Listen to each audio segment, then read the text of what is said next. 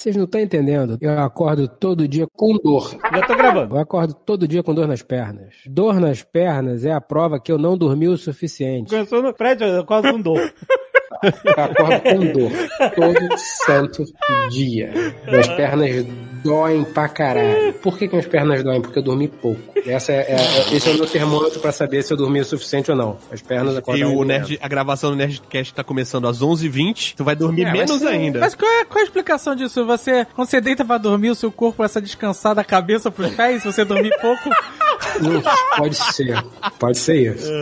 Enfim, sem esse pré-treino eu não sou ninguém. Mesmo a parada é azul, pra você ter uma ideia. Você bota na água e fica azul. Não existe nada na natureza que seja saudável, que seja azul. Como assim, Você cara? errou tanto na sua vida que a, a vida tá te punindo, cara. Você tá comendo a comida da Matrix, Exato. fora da Matrix, fora da Matrix. Você foi despertado e tá comendo aquela gororoba da Nabucodonosor. Aquela laminha, aquela merdinha, aquela laminha. Outro dia tu mandou uma foto da sua janta pra mim, puta cara, eu fiquei triste por você. Que, que, eu não vi, qual foi? Era um copo de whey protein com água e um gelo, sei lá, uma porra assim.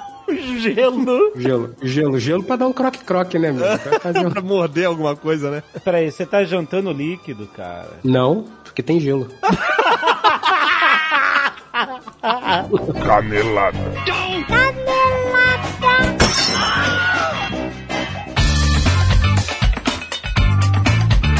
Bem, acabamos para mais uma semana de mês e caneladas ao Nerdcast. Vamos. E olha só, Zagal, quem tá chegando no Disney Plus é Loki! Oh! Exatamente! Gente, o Loki tem uma história inacreditável no MCU, um dos personagens mais amados, cara. Todo mundo, não tem alguém que não ame o Loki. Você já viu um vilão tão bem trabalhado quanto esse, cara? É vilão ou não é vilão? Tem arco de redenção. O cara consegue morrer, voltar, morrer de novo, virar variante temporal. É isso mesmo, nós vamos viajar no tempo com a série do Loki que estreia dia 9 de junho, exatamente agora, em plena quarta-feira. E aliás, todos os episódios serão quarta-feira. Quarta-feira é o dia. Que o Loki não, não aceita fazer tudo normalzão, que nem todo mundo era sexta-feira. Aham. Tem que ser o diferentão. então é toda, anota aí. A partir do dia 9 de junho, quarta-feira é dia de Loki no Disney Plus. Essa é a casa do universo Marvel. Tem link na descrição. Corre, não perca!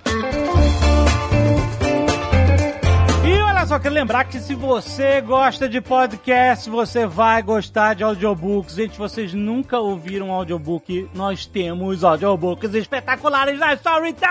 Ó. Sim, os audiobooks da Nerd Books estão lá. Rough Gunner Volume 1, 2 e 3 já está na plataforma. O Zombie Protocolo Molotov, incrível. Gente, todos esses audiobooks são muito incríveis. Porque a casa do audiobook na internet é o aplicativo Storytel. Lá com uma assinatura você acessa todos os audiobooks. Não precisa ficar comprando um, depois o outro. Acessa tudo. E olha só, ainda tem um plano gratuito para você que quiser experimentar. Se quiser ouvir a lenda de Gunner agora, começar agora, tem link aí no post para você experimentar com um plano gratuito, gente. É muito incrível. E olha só, a gente lançou uma playlist lá na Storytel só com as nossas indicações legais de audiobooks para vocês ouvirem a cada mês. Sim. Vocês podem fazer uma lista seguindo as nossas indicações. E aviso que esse mês nós vamos lançar mais um audiobook da Nerd Exclusivo na Storytel. Aguardem.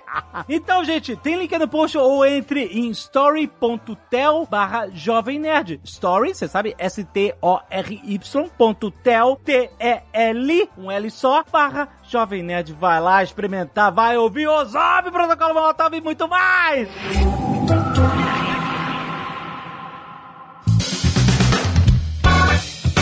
Gente, olha só, já está publicada na nossa timeline o Nerdtech!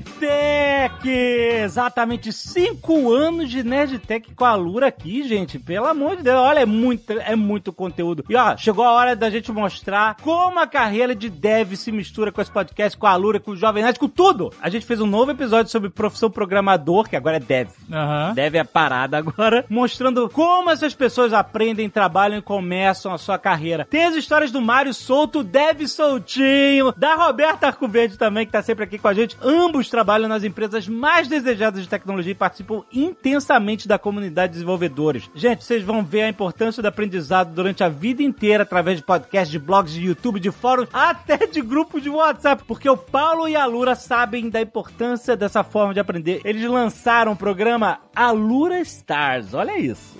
É um programa que reconhece alunos e alunas que são estrelas da casa e que colaboram muito para crescer o mercado de tecnologia do Brasil. E vocês podem ver quem são essas pessoas entrando em alura.com.br barra stars. O Dev Soltinho e a Roberta são algumas dessas estrelas. Estrelas, Dev Stars, Alura Stars. Gente, lá você vai expandir seu conhecimento, vai conhecer, tem um Alura verso de devs que fazem a diferença, produzem conteúdo, ajudam as pessoas como você a mergulhar ainda mais profundo na tecnologia. E tem 10% de desconto em alura.com.br barra promoção barra net, você já conhece, tem link no post para você clicar. A Alura trazendo para você toda essa rede de estrelas com quem você pode estudar, conversar e escrever código juntos. Vai lá!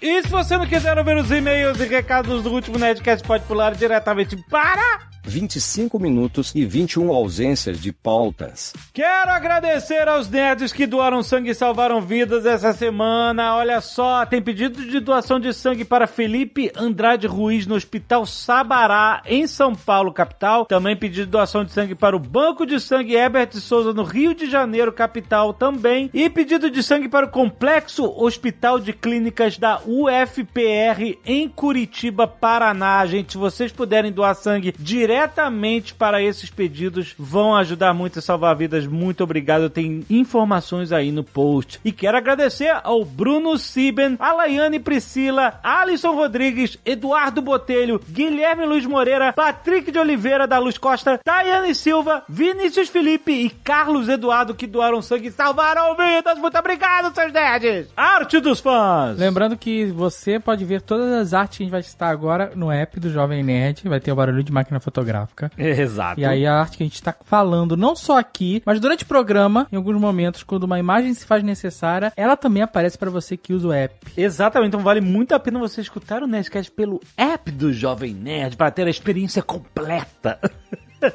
então dá uma olhada aí no app. A Culpa de Faraday, por Giovanni Armelini. Olha só que maneiro, Zagal. Foda, hein? Putz, Essa grila. cena ficou muito sinistra, muito foda, cara. Faraday olhando. Nossa, que cena. Só, ó, você tá vendo? Você tá vendo? Você não tá vendo no app? Você não tá vendo no app? Tem que baixar o app, gente. Rafael Melo mandou um cutulo também iradíssimo. Putz, grila, Rafael mandou muito bem. O André Kelsen mandou um Miles Morales também que ficou muito maneiro, cara. Valeu Legal. mesmo. Mauro Costa mandou um Ozoba, Zagal. Maneiríssimo. Ficou na, na, na prancheta. Mandou na prancheta, Foda. muito bom.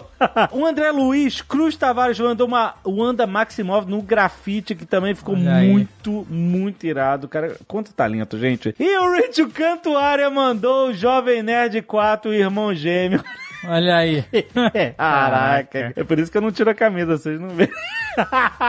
Essas e todas as artes estão no app. Você viu aí, também tem uma aba ali que você vê as artes dos fãs embaixo, não é a aba, é ali na- no, no scroll. E se você não tem o app, tem também no site jovemnerd.com.br. Exato. Olha, não se esqueça, pra você mandar e-mail sobre o Nerdcast que você ouviu, ficou empolgado, quer adicionar coisas. Afinal, a sessão de e-mail se chama Canelada. A gente errou em alguma coisa, tem correção, tem coisa a acrescentar. Manda um e-mail pra nerdcast.jovemnerd.com.br que a gente lê toda semana aqui, certo? Tayane Oliveira, 27 anos, analista de farmacovigilância, São Paulo SP. Olha aí. Quem vigia os farmacovigilantes? Quem farma os farmacovigilantes?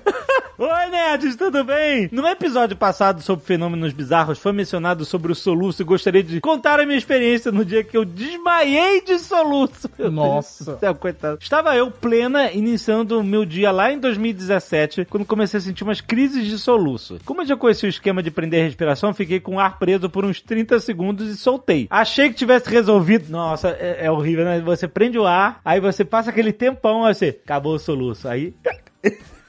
É o, é o soluço que volta. Achei que tivesse resolvido, mas 30 segundos depois voltava a soluçar. Isso seguiu por algumas horas. Meu Deus, cara, horas. Até que no final do dia, eu voltando do trabalho, sim, passei o dia todo trabalhando e soluçando. Meu Deus, sorte que nesse dia eu só tinha trabalho burocrático pra fazer e não precisava falar muito. Começou a me dar muita dor no peito e o soluço foi aumentando. E prender a respiração já não ajudava mais. Comecei a andar até o ponto de ônibus e a dor aumentava cada vez mais, ficando insuportável. E acha que eu ataque coração. Caraca, que loucura. Eu quase chorando, querendo ir pra casa. Parei na farmácia próxima ao ponto de ônibus e pedi, quase sem conseguir falar, um copo d'água. Dá uma capa d'água.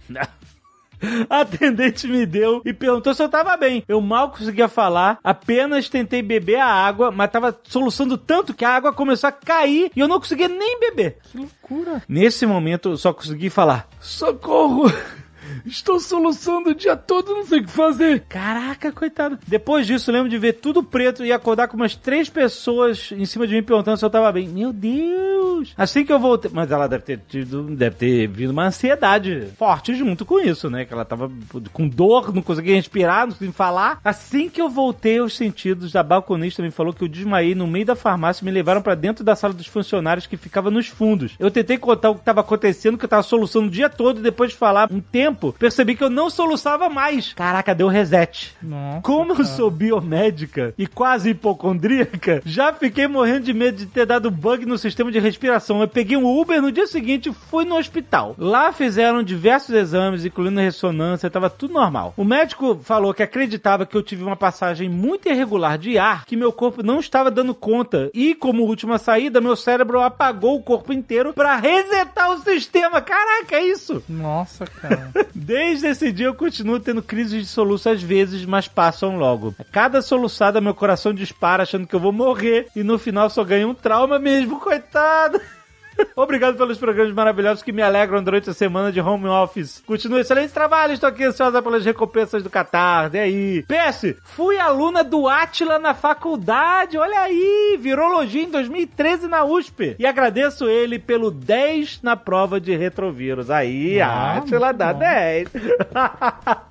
Tiago Bodão, com dois Ds, Praciano, 38 anos, de Pacatuba, Ceará. Trabalho como designer gráfico e arte finalista de comunicação visual. E aí, nerds? Manda esse e-mail para incluir algumas informações sobre o assunto do Nerdcast 779, fenômenos bizarros, usando como base a minha própria experiência de vida. Eu sofri um acidente na infância, lá pelos meus dois, três anos, onde eu caí de um móvel a mais de um metro de altura Nossa. Caraca, uma criança de 3 anos é gigante, É né? E ele diz que caiu com uma caneta esferográfica enfiada no meu olho.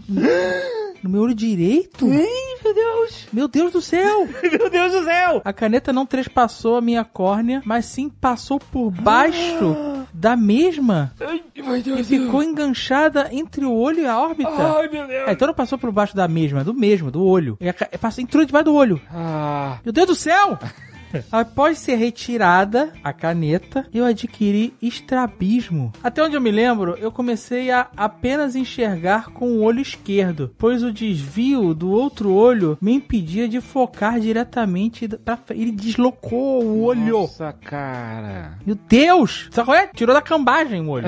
Meu Deus. Se eu puder explicar de uma forma prática, com o meu olho esquerdo eu consigo enxergar completamente bem. Aliás, minha visão é excelente para quem usa somente um olho há quase 40 anos. Se eu tentar usar somente o olho direito, tapando o esquerdo, eu não consigo ler ou identificar símbolos. Não consigo reconhecer o rosto de pessoas e nem identificar movimentos com precisão. Caramba, cara. Tudo que eu enxergo usando somente o olho direito é desfocado, como se ele tivesse uma miopia grau altíssimo. Nossa, cara. Nunca fui muito preocupado com isso na adolescência, mas no meu início de vida adulta, percebi que meu cérebro descarta completamente a informação do olho direito durante o dia a dia, sendo que eu faço tudo usando apenas o olho esquerdo. Faço muitas atividades que usam bastante a visão, por conta do meu trabalho, que é de, ligado diretamente a isso. Eu, cara, designer, né?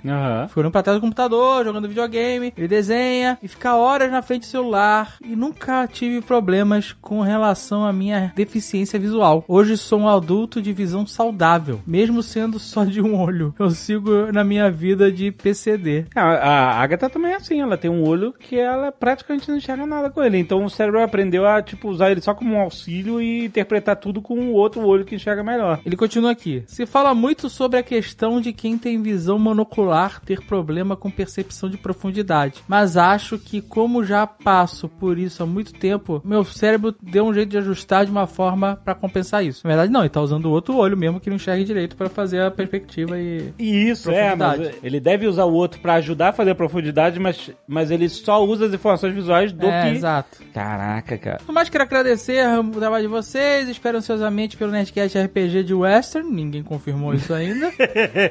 Inclusive, o, o meio do ano foi mudado pra novembro, parece. Não, pá, não começa. não, não sou eu que tô falando, não. É, é o universo aí que tá Não, olha. o negócio dos meses aí. né? Não, não. A gente tá em junho. Parece que passaram seis meses? Não, não O parece, tempo mas tá é passando de porque- uma forma muito esquisita, então, Jovem Nerd. porque é, é toda a parada É toda a parada do negócio da que coisa. tá acontecendo. Isso. E aí a gente tem que adaptar nisso aí. Pedro Felipe de Oliveira Flores, 23 anos, estudante de psicologia, coordenador do grupo de estudos de neurociências da PUC-PR, PUC Paraná, formado no curso de extensão em primatologia e ciências cognitivas da Universidade de Kyoto, Japão, Curitiba, Paraná. Carteirada. Isso é uma carteirada. carteirada do Bibo Bag, né? Aquela Boa. carta de, de contrato do Bibo Bag. Gostaria de fazer um adendo à conversa do episódio 779. Ao conversar sobre padrões oculares de leitura, o André mencionou que a nossa percepção da passagem do tempo está ligada à direção que lemos. Olha aí o negócio da passagem do tempo. De fato, é aquele negócio. Você pedir para alguém ocidental apontar para o futuro, ele provavelmente vai apontar para a direita, enquanto o oriental que lê da direita para a esquerda vai apontar para a esquerda. O que não foi comentado, entretanto, é que nós temos exemplos onde essa percepção da passagem do tempo pode ocorrer para além de duas direções, esquerda ou direita. Existe uma comunidade aborígene na Austrália conhecida como Cook Taiore. Taiore. Aí, Jorge. Isso. São dois As. Esse povoado é um caso interessantíssimo. Olha, o André já esteve. est- fez pesquisa isolada numa dessas. O problema é que a pesquisa que ele fez ele não vai lembrar de nada, né? Por quê? Tu acha que ele ficava no suadouro lá? Ficava, ele já falou isso. Não sou eu que tô dizendo, Esse, não. povo- esse povoado é um caso interessantíssimo de se estudar devido à estruturação de sua noção de esquerda e direita, frente e trás. Ao invés desses conceitos fixos, os Cook se orientam a partir da sua posição cardeal. Sendo assim, ao invés de falar que há uma formiga em minha perna esquerda, eu diria que ela está a leste. Caraca. Eis que uma das coisas mais interessantes sobre o uso desse recurso de comunicação diz respeito à sua percepção de tempo. Para os Cook, se você estiver sentado em direção ao sul, o tempo será organizado da esquerda para a direita. Se você estiver sentado em direção ao norte, o tempo irá da direita para a esquerda. Caso você se sente em direção a leste, o tempo não estará indo de um ponto para o outro, e sim em sua direção, do leste para o oeste. Sendo assim, a maneira como essa comunidade se comunica construiu uma percepção do tempo como algo preso ao terreno. Caraca. Uma maneira, né, a, a direção física do- dos pontos cardeais. Uma maneira completamente radical de compreender o tempo, um grande lembrete da diversidade de percepções entre a nossa querida raça humana. Este é apenas um dos vários exemplos de como a linguagem constrói nossa percepção da realidade. Um outro exemplo rápido surge ao analisarmos a maneira como descrevemos objetos do mundo com base em conceitos socialmente construídos. A neurolinguística Lera Boroditsky apresenta essa ideia de maneira genial através da palavra ponte. Falantes da língua alemã irão colocar a ponte no feminino, die Brücke. Die é o artigo feminino em alemão. Enquanto no espanhol iremos nos referir à ponte no masculino, el puente. A maneira como essas pessoas irão descrever a ponte irá, portanto, se modificar dependendo de suas definições de feminino e masculino. É mais provável, portanto, que aqueles que falam alemão descrevam como bela ou de traços delicados, enquanto quem fala espanhol descreva como grande ou forte. Pelas associações, é isso? Masculino e feminino? É lógico que essas percepções nascem de representações culturais estereotipadas e não necessariamente é a realidade. Mas é um ótimo exemplo de como a nossa língua influencia diretamente as nossas percepções de mundo. Caraca, cara. Muito interessante. Termina esse e-mail citando o incrível trabalho de George Orwell em 1984, onde o governo ditatorial, visando maior controle sobre a realidade, cria o idioma nova língua. Esse novo idioma condensa diversas palavras de maneira a restringir a elaboração de novos pensamentos e, por portanto, cerceando a percepção da realidade. Limitar a língua é também limitar a nossa percepção da realidade. Caraca, cara! Esse e-mail teve carteirada e valeu Porra. todos os... Espero ter colaborado um pouco com a conversa e incentivo você a assistirem o TED Talk da doutora Lera Boroditsky, que estudou os Cook Tayaore e é uma especialista no assunto. Olha, muito bom, cara, muito Olha bom. isso. Fernando Guzo, 35 anos, médico em Belém do Pará. Será que. Já sabe, o cara não pode ver isso. Uai! não. Guzo. É o Valentino? Valentino Guzo. E a Beth, Querida- lembra? Beth Guzo? Era Quem é filha Beth do Guzo? Valentino. Mas ela era famosa também? Ela era A fama é, é muito subjetiva, né? Peraí, peraí. Ela era conhecida. Valentino Guzo, a gente tá falando. Gente, é coisa de velho aqui. Valentino Guzo era a vovó Mafalda, do Entre Bozo outros. do SBT. Entre outros, Entre ele outros encarnou pessoas- durante um Sim. tempo a Vovó Falda. Aham. E a filha dele, Beth Guzo, chegou a fazer um, um breve sucesso ali no SBT, sei lá. De- Ela era cantora. Cantora. É isso. Tanto que a Mama Guzo, do Ozob, Do Ozob, tem aham. esse nome Sim. em homenagem a Valentino Guzo, que era a vovó Mafalda. Será que é a terceira Então- geração aí? Eu não sei qual geração ele é, se ele tem algum parentesco com os Guzo O- os. Guzo. Mas- Os Guzo do SBT. Mas fica aí, fica aí a dúvida. Saudações ao Senhor da Oceania e ao Feijão. Olha aí, Jovem Caraca, esse é das antigas.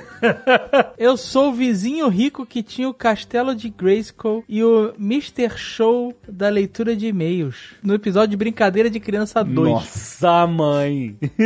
A condição do. Aí ele mudou completamente de assunto aqui.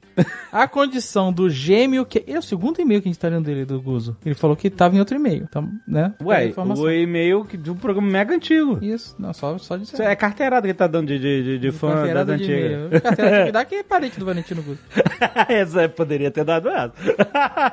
A condição do gêmeo que absorve outro gêmeo é conhecida como fetus in feto. Essa condição rara seria causada pela incompleta separação de gêmeos monozigóticos, ainda na fase de zigoto. Em 80% dos casos, o gêmeo parasita está no abdômen. Olha aí. Hum. Mas pode ser encontrado no crânio, Caraca. escroto e até teve um... escroto? É o que ele diz aqui. E, e disse que teve até caso de encontrar no pulmão. Nossa. O escroto é o é aquele do três testículos. não? O quê? Três testículos? o terceiro testículo é o Porque, irmão né? No gêmeo? tórax é o mamilo, né? Então, não sei. Contudo, a absorção do gêmeo não é a única causa. Discute-se se o fetus em feto pode ser gerado por um tumor chamado teratoma, que por ser oriundo de células geminativas, pode gerar cabelos, músculos, ossos e até dentes. Caraca. A minha mãe teve um negócio desse. O quê? Eu não lembro exatamente o que era. Não sei se era uma gravidez, que ela ainda estava gestando dos meus irmãos, eu não lembro detalhes. Ah. Mas e aí ela foi fazer uma cirurgia e tirou um tumor, vamos dizer assim, que tinha cabelo, dente. Não. É. E era um tumor? Tumor sou eu leigo falando, entendeu? Não, mas não era um feto. Naquele momento não mais. Era uma bolotinha com cabelo e Tinha dente. cabelo e dente. É, segundo ele sim. Caraca. Aham. Era isso, então. É, aparentemente, né? Não sabemos, somos médicos, mas caraca! Que loucura! E ele continua, o que parece ter sido o caso da pessoa com o dente dentro do crânio que o André comentou. Ah, É, não, o André comentou outra parada, né? Que é, é outro esquema. É. Não é isso não. Era que é, é- é pontos de cálcio que, É. o, que o organismo pira e fala, faz um dente aí. exato. Na maioria dos casos, o teratoma é benigno e imaturo, né? Faz muita piada. Caraca, mas eu sabia que. Eu li, eu li a palavra antes de você ler, eu falei, lá vem. Ou seja, os, os tecidos formados não se organizam, porém, se ocorrer a sistematização, então passa a ser teratoma altamente diferenciado. E se formar a coluna vertebral, será considerado um fetus em feto. Nossa, cara! Sobre abrir o crânio após um trauma para aliviar a pressão intracraniana, eu trabalhei no Hospital Metropolitano de Urgência e Emergência. E a coisa mais corriqueira na enfermaria de neurologia eram pacientes com calotas cranianas faltando um pedaço. Como assim? Eu nem sabia que tinham calotas cranianas. Você vê o couro cabeçudo afundado em um ponto e ao palpar o abdômen, você sentia um pedaço da calota implantado Hã? na pele abdominal para reimplante posterior. Como é que é? Não, não, não, calma. Eu não entendi. Eles tiraram um. Eles ti- Tira um pedaço do que do crânio e planta na, na barriga? É, não, eles- é paciente Pra- com calor crânio faltando um pedaço. Você vê o couro cabeçudo afundado em um ponto e ao papar o abdômen, você sentiu um pedaço da calota No abdômen? posterior. Mas, Bruno, eu não entendi o que, que, que Não, você mas qual é um, o- um pedaço do, do- do- da tampa da cabeça e bota na barriga? Então, continua aí pra gente entender isso. Não, ele parou. Ele Não, não, não falou parou. nada aqui. Por fim, o tumor. Ele não explicou! Não explicou, Por que assim, essa, caraca? Chegava com um buraco na cabeça, faltando coisa. Tava... E aí a tá na cabeça barriga. pra dentro, sabe qual é? Não faz sentido. O cabelinho encostando no cérebro e, e, eu- e aí toca na barriga do cara e tem um pedaço de cucuruto ali. Mas, Mas por que isso? E ele muda de assunto completamente.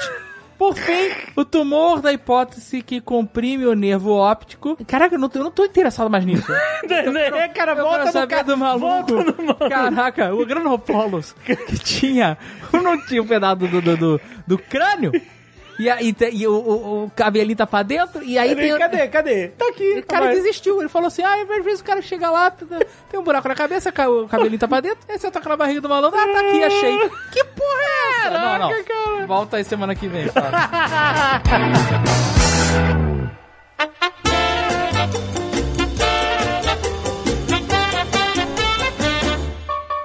Começou então? Não, eu botei pra gravar quando o Fred falou que tava acordado com dor. Eu simplesmente com botei, dor. grava, grava isso. Mas aí, esse é o seu novo hábito, é isso? Eu não consigo, eu não consigo mais comer à noite, me faz mal, eu durmo mal. Sabe, durmo de estômago cheio. Não... Isso é um cara estragado. Isso é um cara que se estragou. Aquele negócio de sair da faculdade sexta-feira e comer uma feijoada meia-noite. Feijoada que foi feita sexta-feira, meio-dia. Eu e Dave íamos comer meia-noite. Não dá mais, cara. Bons tempos, viu? Não dá, não consigo. Bons tempos, é. Quando o sistema digestivo Ó, funcionava. mas- Um filé com batata francesa no lama às três da manhã, não rola mais. Cara. Puta, Essa não, saudade. rola, rola, mas o preço a ser pago é altíssimo. Essa, essa dieta que eu tô fazendo, eu meio que aposentei os remédios de estômago. Mesmo comendo e bebendo no final de semana, que nem maluco, deu uma aliviada no meu, no meu estômago que não tem mais bromoprida, não- nem pantoprazol. Só por isso já valeu a pena. Já valeu a pena, é isso aí. Esse negócio de ficar velho de tomar remédio, né? Eu vou contar uma história pra vocês que aconteceu recentemente. com Pandemia. Pandemia. Pandemia, então a gente não tá saindo de casa, né? Distanciamento social, aquele negócio de evitar sair ao máximo, quando sai usar máscara, aquela coisa toda. Então a ida ao médico foi postergada, né? Ah, é, é, é. Tudo que não era uma emergência deixou de ser uma necessidade imediata. Eu, ah, vou deixar pra depois, vou esperar esse momento Uhum. crítico passar. E dor no dente deixou de ser prioridade. É, Pô, na- Então- nada que um alicate não resolva. Alicate é algo. Caraca, 12 macacos, né? Total. Comecei a sentir uma leve dor aqui na mandíbula. Eu tava com, eu tô com um negócio de bruxismo, de ficar, sabe é? Fazendo aquela mordidinha, você fica mordendo o dente. sei, sei. Aí a dor começou a aumentar do lado aqui, do lado esquerdo. Eu falei, ah, é o bruxismo, né? Tava meio inchado. Falei, ah, isso aqui Boa. certamente é o bruxismo, porque eu tô mordendo, forçando de noite, aí tá machucando o dente, musculatura. Eu vou tentar não fazer isso durante o dia pra equilibrar. Quando o tio ficava me regulando. Quando eu sacava que eu tava mordendo, eu para de morder, que aí eu, eu vou salvar. Bruxismo é uma coisa de ficar arranjando os dentes, é isso? É. Isso. Eu tenho também. Eu só não tenho bruxismo quando tô de aparelho. Então, o aparelho exatamente é pra evitar o bruxismo, né? Então. É, tem- e aí tem uns negócios que você pode comprar pra botar na boca, assim, tipo um negócio de box, sabe? É? Ah, é? Pra dormir? Tem, tem. É. Você pode fazer um sob medida do Nossa, dentista, que é melhor, ou você pode. Aí eu fui comprar um. Aí a dor vai aumentando, né? Conforme você vai- vai ne- negligenciando o seu corpo, a, co- a dor vai aumentando levemente. E, e ela vai chegando naquela beirinha do insuportável, onde você começa a tomar um, né, um remedinho assim, né?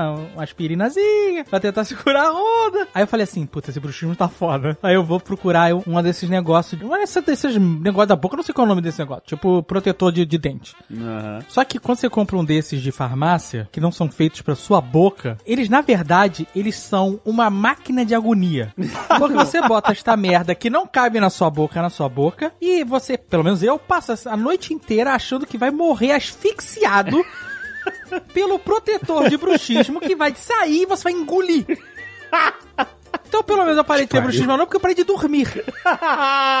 Bom, resolveu o problema. Aí, malandro, eu acordei domingo com uma dor filha da puta. Filha da puta, filha da puta. E falei, caraca, não tem como adiar mais, eu tenho que ir um dentista. Eu tava, puta, muito receoso de um dentista porque você vai estar sem máscara, de boca De aberta, boca essa porra é. toda, né? Pior lugar possível, né? Por isso que eu não, não vou ao barbeiro desde o início da pandemia. Tu fica de boca aberta no barbeiro?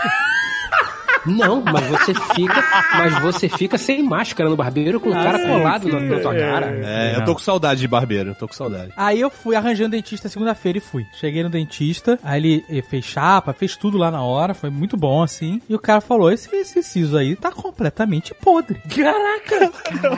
Um buraco inacreditável. Buraco? É, cárie, sei lá. Porque Ah, siso, tá, é um- tá com- siso é uma piada da biologia, da genética, da evolução. É a prova que Deus tem ironia. Porque ele fala assim: tem uns dentes aí que você precisava quando você era homem das cavernas. Você tinha que comer, sei lá, comer girafa, comer urso, essas porras. Comer girafa. Comer forte e tal, comer macaco. Porque ninguém precisa de siso. A gente come Doritos hoje. Ninguém precisa Não precisa de nada, sacou? É, Você não precisa de dente mais. Você precisa de gengiva reforçada, é isso. E aí, o, o corpo faz o quê? Ele brinca com esse dente. né? Ele fala assim, tem um dente aqui, mas tá escondido. Dá pra passar fio dental? Não dá, né? Não dá, a escova não chega. Não chega ali, ele não tá pra fora mesmo. Ele tá de brincadeira aqui.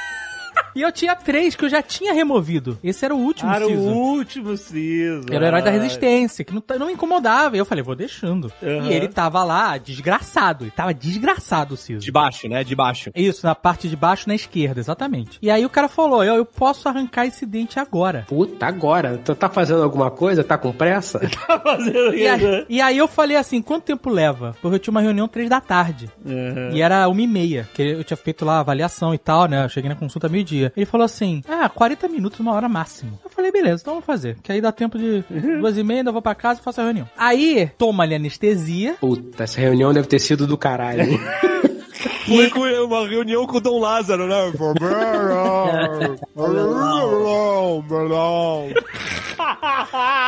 Tomando anestesia.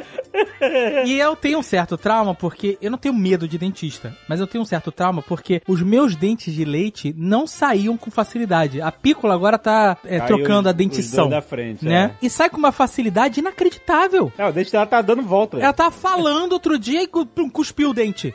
E eu lembrei da minha infância em que meus dentes não caíam. Eu tinha que ir no dentista tirar dente de leite. Vários? Tu tirou vários? Todos. Você tirou... O único dente que eu não tirei no dentista foi um que a bala Juquinha tirou. Que era um molar que eu tava mordendo a bala Juquinha, É. A ele bala tava Juquinha meio pra mole. aham. E aí a bala Juquinha fez aquela liga entre os dois, as duas arcadas. aham. E quando eu abri o dente veio. E eu fiquei feliz pra caralho. Agradeço a bala Juquinha até hoje. Porque todos os dentes eu tinha que ir no dentista arrancar. E pra mim era um puta sofrimento. E aí arrancava ainda com aquela raizinha? Que... Tinha uma raizinha. Que era aquele... Caraca, Era, era, não conseguia, meu pai tentava puxar, ia sempre um desespero, aí, ai, vamos amarrar na porta, sabe? Aí eu ficava, eu ficava vendo desenho e falando, porra, vamos fazer isso, vamos amarrar no para-choque do carro, que eu não queria o dentista.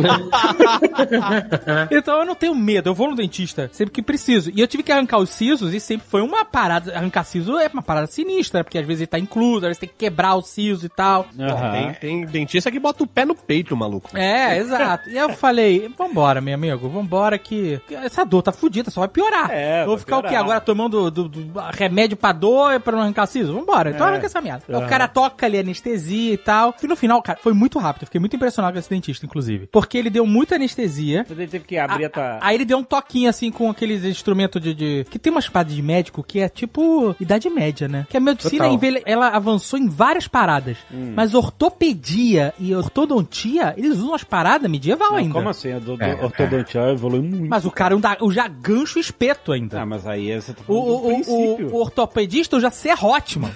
O ortopedista usa martelo, malandro. não tem tecnologia que mude o princípio, que tem que Então. serrar, que tem que arrancar, que tem que puxar. Ah, tem que ter, tem que ter. No cu. A gente, a gente tá aí na berola do universo, a gente tá, tá quase chegando a uma, a, uma, a uma civilização de terceiro nível. Porra, não é possível, meu irmão. É, a gente tem inteligência artificial mesmo, a gente tem Bitcoin, moeda que o cara fala que o carro dele é bonito e a parada sobe e as pessoas ficam ricas. É, e a gente meu tem que dar martelada no joelho ainda pra consertar? Que porra é essa?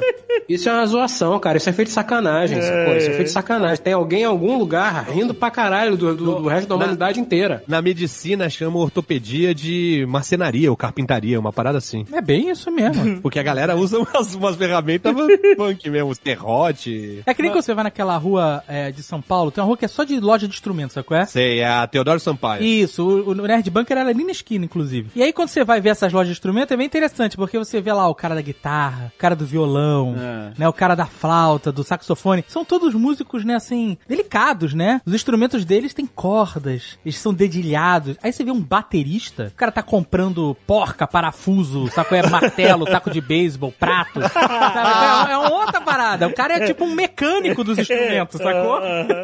Mas voltando à história do dentista, o cara Teu pe- siso tava dentro da gengiba? ele tava com a cabecinha pra fora. Aí tava Sacou? aí. Mas não tava incluso, mas ele tava ali. Mas aí ele teve que ah, dar... Calma. um- Aí o cara deu um toquinho com espeto lá de dentista. É. Falou, você sente isso? Aí eu falei, sinto. Aí ele toca ali, anestesia. aham. Aí beleza, aí depois ele veio, tocou. Eu já não sentia as anestesias, mas quando ele fez aquele toque específico eu senti. Aham. É porque ele devia estar metendo a parada dentro do teu dente, cutucando o canal, sacou? Tu sabe, tá sentindo isso aqui? Não, sabe quando você toma anestesia no dentista e você sente a anestesia na sua boca? O gosto da O líquido. Pra mim sempre acontece isso. Eu acho que ele está sempre errando. Sabe? Porque eu acho que assim, maluco, você atravessou a minha gengiva e você tá jogando fora a parada. Tá jogando na minha boca e não tá jogando dentro do meu, do meu corpo. Mas eu sei que chegou um momento que eu não sentia mais nada, não conseguia mais fechar o olho. E aí. Eu falei, acho que agora. Acho que agora tá funcionando. mesmo. Eu acho que agora tá. Não, tá totalmente do lado. Ou eu tive um derrame, ou está funcionando. Mas nesse momento tava ótimo, porque a dor do dente tinha acabado. Ah. Porque nesse dia, como eu ia ao dentista, eu não tomei o remédio de dor, que eu queria ir sem nenhum, nenhuma máscara. Certo. Sabe? Então a dor melhorou, pra mim já tava ótima ali, inclusive. Aí ele cutucou e falou: Eu não senti nada. Aí, beleza, vamos lá. Aí eu senti. É é agoniante, vai. Que você sente ele metendo. crack. Eu senti ele, ele separando a minha gengiva do meu dente. Ah, não. Mas não doeu. Mas eu senti que aquilo acontecendo. Isso é muito ruim, isso é muito ruim. E as coisas que acontecem dentro da sua boca, elas parecem gigantescas. Exato, Né? parece que... Exato. Parece que o cara tá com uma pá de pedreiro dentro da sua boca, separando A o seu é dente essa. gigante. Exatamente. Eu lembro que quando eu quebrei o dente da frente aqui, que eu inclusive falei que eu tô com essa mancha no dente, tá ridículo, né? E aí eu falei pra ele, ó, tem essa mancha aqui. Aí ele, ah, tem que fazer uma jaqueta, coroa. Eu falei, puta, A mancha já- é, é na divisão do... do... É que o dente quebrou, aí eu remendei. Não é na divisão, é aqui no meio do dente, é horroroso. Aí, quando eu quebrei esse dente antes de ter esse remendo e a mancha, eu É, botei a frente. língua. O é, o da dente da frente. frente. Ah. Eu botei a língua, o Mentex ali. Eu botei a língua e parecia que tinha um, um canal, assim. Eu falei, É. nossa, eu tenho, sabe, um lambda, assim, de abertura. E não era, era só um mini quebrado. É, mas a impressão é que é muito maior. E depois o cara tirou o dente, no dia seguinte eu tava ótimo. Não era bruxismo porra nenhuma. Ah, acabou aquela dor toda. Era a porra do dente estragado. É, tá dente é certo. uma parada muito nada a ver já, eu acho. Como se nada a O ser humano não precisa de dente, cara. Ah, não precisa de Ah, não? dente. Não precisa, é um puta trabalho, Você quer dá comendo um purê de estraga. batata a vida Não, toda? você pode usar dentadura. É muito mais prático, vai. Não é mais prático. Mais prático é o dente que foi feito sob medida pelo seu DNA, seus cromossomos. Mas se você não tiver dente e usar uma dentadura, não é melhor? O Azagal tem problema com parada de dente, porque, por exemplo, aquela parada de substituir o, o fio dental, o Waterflow lá, o Waterpick é. Waterpick, ele não usa porque o dente dele, ele fala que lutou contra o Mike Tyson. A gengiva começa a sangrar. É, Pô, mas é lógico, se sua gengiva tiver inflamada e tal, é. infeccionada, inflamada, ele vai ficar sensível. Mas por que que tá inflamada? Porque ele não usa o Waterpick. Tá, mas olha só. Eu vou tocar real aqui. Ninguém gosta de escovar o dente três vezes por dia. Ninguém gosta. Ninguém gosta de passar fio dental. É um saco. Caga a mão, fica um cheiro de cuspo horroroso. Fica caindo aquelas minhocas de placa bacteriana no espelho. É um Ah. saco essa merda. Então é melhor deixar no dente, né? Então, não, não é melhor deixar Ele no quer dente. tirar o dente todo e botar na, na- no copo. Ele quer 40 Imagina se você tira o dente e bota na máquina de lavar a louça, cara. De noite, de manhã você acorda e bota o dente de volta. Azagal, eu nunca tive uma cárie na vida, sabia? Ah, não. Não me venha com essa. Eu fui no dentista e o dentista chegou até pra tirar o siso, já faz um tempinho, um tempão, na verdade. Ele chegou e falou assim: rapaz, você tem uma fortuna dentro da sua boca. Hum. Eu falei, não, não cresce o olho não, que é meu. Mas porque não, não tem? Ele falou que quando eu morrer pode ser vendido pra faculdade de odontologia. O quê? Teus dentes? Meio que foda-se, né? É, eu não tenho, nunca tive um problema de mesmo. dente assim, de- Mas por que que teu dente é todo valioso? Que não tem cárie? É isso? porque não tem cárie, é perfeito, né? Aí vende agora e usa dentadura e ganha esse dinheiro. É, pô. Exato, usa o dinheiro agora. Depois de morto não vai adiantar nada, caralho. É. Ah, que merda. Morreu com uma dentição perfeita. Pô, nunca tive dor de dente. Eu já tive, não é a primeira vez. Meus sisos me zoaram muito. Então, é, acabou esse problema aí. ó. Por que que acabou o problema? Porque tu arrancou. Então, mas é siso. O Os siso, quatro sisos, O arranquei. siso tá sobrando aí na evolução. Essa é a minha cara. política dentária agora. Você quer. Doeu, eu arranco. 12 macacos. Vai, vai arrancar todos os dentes lá. É, é. Cara, o problema da dentadura é que a comida entra por debaixo da dentadura. Mas aí você tira a dentadura, joga na máquina de lavar a louça, faz um bochecho, acabou. É, sei lá, cara, não sei não. E esse negócio nunca ter tido tido cárie, Tucano, tamo junto. Eu também nunca tive. Olha aí. dizer que eu nunca tive nenhuma, eu tive uma pré-cárie que o médico olhou e falou, o dentista no caso, olhou e falou, ih, rapaz, isso aqui é uma pré-cárie. Ainda não é uma cárie, você ainda não está sentindo, isso aqui ainda vai demorar anos para virar algo. Posso tampar? Por favor. Ele tampou sem tirar? Não, ele dá uma raspadinha Dá uma raspada, pra ah, tirar tá. aquela precárie. É uma raspadinha. Ah, tá. Que eu acho que a precárie pode ser. A gente pode estar falando uma merda enorme, mas eu acho que a precárie ela não atravessou ainda a camada do esmalte do dente. E Eu- algo eu assim, não- algo assim. Eu posso estar falando merda aqui, mas parece que se você não teve cárie até uma certa idade, você não tem mais, tá ligado? É porque você ficou velho, diabético, não pode mais comer açúcar, não vai ter cárie.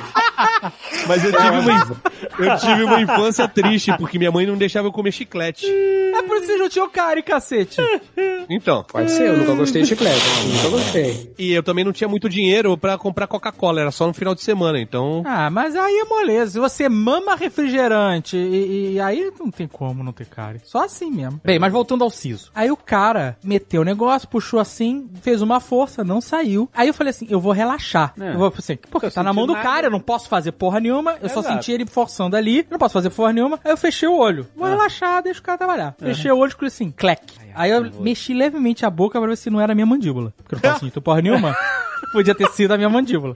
Maxilar, não sei como é que chama agora, maxilar, né? Maxilar inferior. Mexeu, normal, e aí ele falou, terminei. É sério? Foi, Olha. cara, foi excepcional esse dentista, inclusive. Aí ele remendou, botou gás e não sei o que lá e falou, ó, comida aí, pode comer tudo que você consegue amassar com garfo, se tiver que cortar, não come. Olha aí. E toma sorvete e tudo mais. Eu falei, beleza, obrigado doutor, fui embora, obrigado, Ele- paguei. Ele, ele deu ponto? Fechou o buraco? Eu não vi ele dar ponto, eu tava de olho fechado, então eu não sei, mas eu acho que não. perguntou? Ah, tem que tirar o aí, ponto? Ele, aí ele saiu e a enfermeira falou assim: Olha, eu, ele botou uma gaze. Ah. A enfermeira falou assim: Eu perguntei, essa gaze, eu faço o que com ela? Que eu tinha uma reunião daqui a pouco, né? Aham. E engraçado que entre ele entrar na sala, preparar anestesia, eu tava lá respondendo e-mail na cadeira de dentista. e aí ela botou a gaze, eu falei: Essa gaze aqui, ela, ah, você não tá sangrando muito, É, porque isso é uma parada que eu me orgulho. O meu corpo tem uma regeneração fodida. Eu não sou Wolverine, não tô falando nada disso, mas eu tenho uma ótima regeneração mesmo. Aí ela botou: Você não tá sangrando muito, então deixa a gaze aí, vai pra casa. Quando você chegar em casa, tira, bota. Eu tô te dando outras gases aqui, esterilizadas, sei lá o que. Se tiver parando de sangrar, você tá tranquilo. É. Ela falou alguma coisa de ponto, mas eu, já- eu tava meio zureta, eu não entendi se tem que voltar lá pra tirar os pontos e tal. Você não viu? Você não olhou? é lá no cu da boca, não dá Mas pra não é ver. possível. Pede pra alguém olhar, bota, bota o celular ali com a luz e... Eu mostrei pra Pícola outro dia, ó, arranquei o dente. Ela não falou nada, então tudo bem.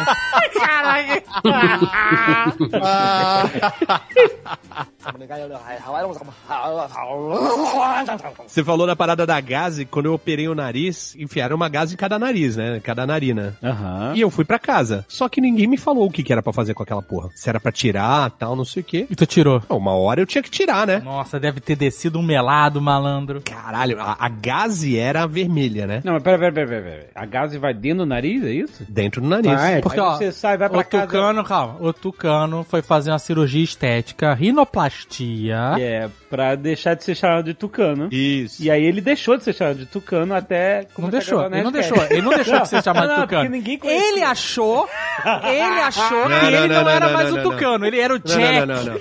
era o... Não, não, não, não, não, não, não, não, não, não, não. Era o cachorrão. Como é que é? O cara tinha um monte de apelido. Que isso? Cachorrão? No Rio eu nunca deixei de ser tucano. Ah. Mas eu me mudei pra Santos. Em Santos, nunca tive esse apelido. Ele, ó, ele, ele quis começar uma nova vida. Ele, começar. operou o nariz, E mudou de cidade. Mudou de cidade e falou assim, ó, tudo novo. O cara chegou com outra identidade. Eu mudei de cidade e a minha vida mudou. Aham. Não, mas olha só, quando eu fui fazer, o Dave falou que era uma cirurgia estética e realmente era. Porém, até eu fazer essa ah, cirurgia, Intervenção cirúrgica. eu, eu não respirava nada pelo nariz. Ah, o velho desvio do septo. É, você que fez bariátrica não pode criticar ninguém. Não, não vou. Adenoide, né? Que é a carne esponjosa dentro do nariz. Dizem que volta, né, adenoide, né? Volta, volta. Eu que fiz cirurgia de adenoide quando era criança. O O, que, que é adenoide? é carne esponjosa dentro do nariz e, e Uhum. atrapalha a respiração. Quando eu era criança, eu fiz cirurgia de amígdalas e adenoide. E aí dizem, eu, li, eu vi recentemente que volta adenoide. A parada é que até os 17 anos eu era pra dentro, era muito magro, a ponto do nosso amigo Bruno, Bangladesh, ele tinha, sei lá, 15 centímetros a menos que eu de altura e e o mesmo peso. E eu era muito, muito magro. E depois de ter operado, a minha vida mudou mesmo, cara. Porque, tipo, eu consegui desenvolver o tórax até por causa da, da operação. Ah, porque você respirava melhor, olha. É, mudou completamente meu corpo, tá ligado? Aham. Só onde operar o nariz. E aí eu tirei a porra da gase do nariz e começou a sair sangue, tá ligado? Não, mas peraí, peraí, peraí. Então foi pra cá, você operou, o cara foi lá, Doutor Oscar. Niemeyer. Tá pensando o quê? Niemeyer. Oscar Não foi? Não, era pra ser um pitangui. Pitangui. Ah, é pitanguinha. Não, é, pô, é, só um projeto, tá ligado? mas é pelo tamanho, por isso que eu confundi. Era um nariz desse tamanho, sem nenhum alicerce, eu falei, porra, eu É, quero... precisa de um arquiteto pra isso. Olha só, cara, certos hábitos não mudam, né, cara? O cara tá 35 anos fazendo bullying com um amigo.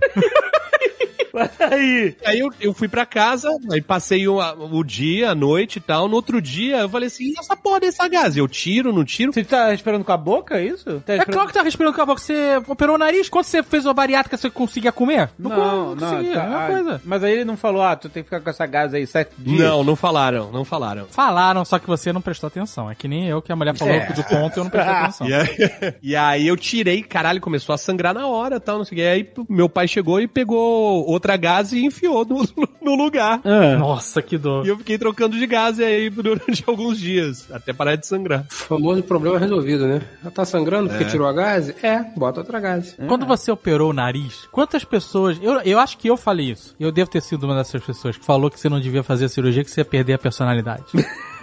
você lembra de ter rolado muito isso? Né, Devia ter, mas eu caguei. Eu sei que quando eu voltei pra escola lá, pro Colégio São Paulo, no dia eu fiquei um tempo afastado, né? Um tempão. É, mais de um mês. E todo mundo já sabia que eu ia fazer uma operação no nariz. Tu perdeu o ano por causa da cirurgia. Na verdade, eu perdi o ano porque eu era vagabundo. Não, vamos dar a desculpa certa. Você perdeu o ano por causa da cirurgia e eu perdi porque fui atropelado. Essa história é bonita pra se contar. Mas aí, quando eu voltei, era tipo um astro do rock. Porque eu cheguei e as pessoas queriam ver o meu nariz novo. E fizeram, tipo, uma roda em volta de mim e eu ia andando. E as pessoas andando do meu lado assim, sacou? Sei lá, umas 50 pessoas. Caralho, tu olha o nariz dele, puta que pariu, não sei o quê. Não tava inchado? Demora pra não ficar inchado um tempo? Tava inchadaço, tanto que o, o meu irmão chamava eu tocando de entulho. Pode crer. Quê? Talvez tenha ficado uma gase lá dentro que meu pai não conseguiu tirar. Porque ficou muito inchado. Mais de um ano inchado. Que isso, bicho? Ficou, ficou um nariz bem menor do que era realmente, mas ficou muito inchado. E aí a gente falava que o médico. Porque você contou que o cara foi triturando o seu nariz na cirurgia. meu Deus. Era uma técnica nova. A parada era um simpósio que ia ter em Santos com, a, ia falar artista plástico, com cirurgião com o Niemeyer, o Pitangui. E era pra mostrar o desenvolvimento de novas técnicas. Inclusive, eu não paguei nada. Eu fui cobaia. Você foi operado no estádio de médico? Estágio de médico. Sério? Não, mas era só os pica. Mas os caras ficavam olhando, observando. Não, não era de estagiário, era tinha uma galera. E foi o Pitangui? Você tá falando sério que foi o Pitangui? Não, não foi o Pitangui o meu. Ah, tá. Podia ser, podia ser. Era rodízio um dia. tipo assim, você mandava foto tal, mandava uma carta, não sei o quê. Era tipo Irmãos à Obra do Nariz? E aí eles escolhiam 10 pessoas pra fazer a cirurgia, a rinoplastia, sacou? Ah. E aí tinham vários cirurgiões pica, tá ligado? Cirurgiões plásticos, plásticos pica ali. Que escolhiam de acordo com o que Então- eles achavam que seria mais interessante pra eles. Exatamente. Então, eu poderia ter sido escolhido pelo Pitangui, mas eu fui pelo Evaldo Bolívar, que é daqui de Santos. Mas e a técnica? Eu não paguei. E a técnica era, tipo, por dentro, você ir raspando uma parada assim. Eu não sei, não, eu não troquei ideia com. Na época você contou que o cara foi quebrando o seu nariz por dentro. E aí, ficou, como ficou inchado, a gente falava que o cara não tirou todo o entulho. Não tirou o osso, tá ligado? Que tava lá dentro. Deixou moído, só, só sentou ali dos lados e tal. Mas ó, toda vez que eu encontrava, ele morava perto da casa da minha madrinha, né, esse cirurgião. Toda vez que eu encontrava com ele, ele me reconhecia e vinha e falava assim: "Deixa eu ver aqui como é que tá". Aí ficava, apertava, ficava no meio da rua isso, tá ligado? Ficava olhando, e tal. É, já desinchou bastante, não sei o quê. Mas tu não voltava no médico pra fazer revisão? Era na rua, na, na sorte? Na padaria, enquanto tava no médico, Eu acho que eu nunca voltei, cara. fazendo acompanhamento da fila do pão. Eu não me lembro de ter voltado. Se pá, eu acho que foi na rua mesmo que eu encontrei com ele.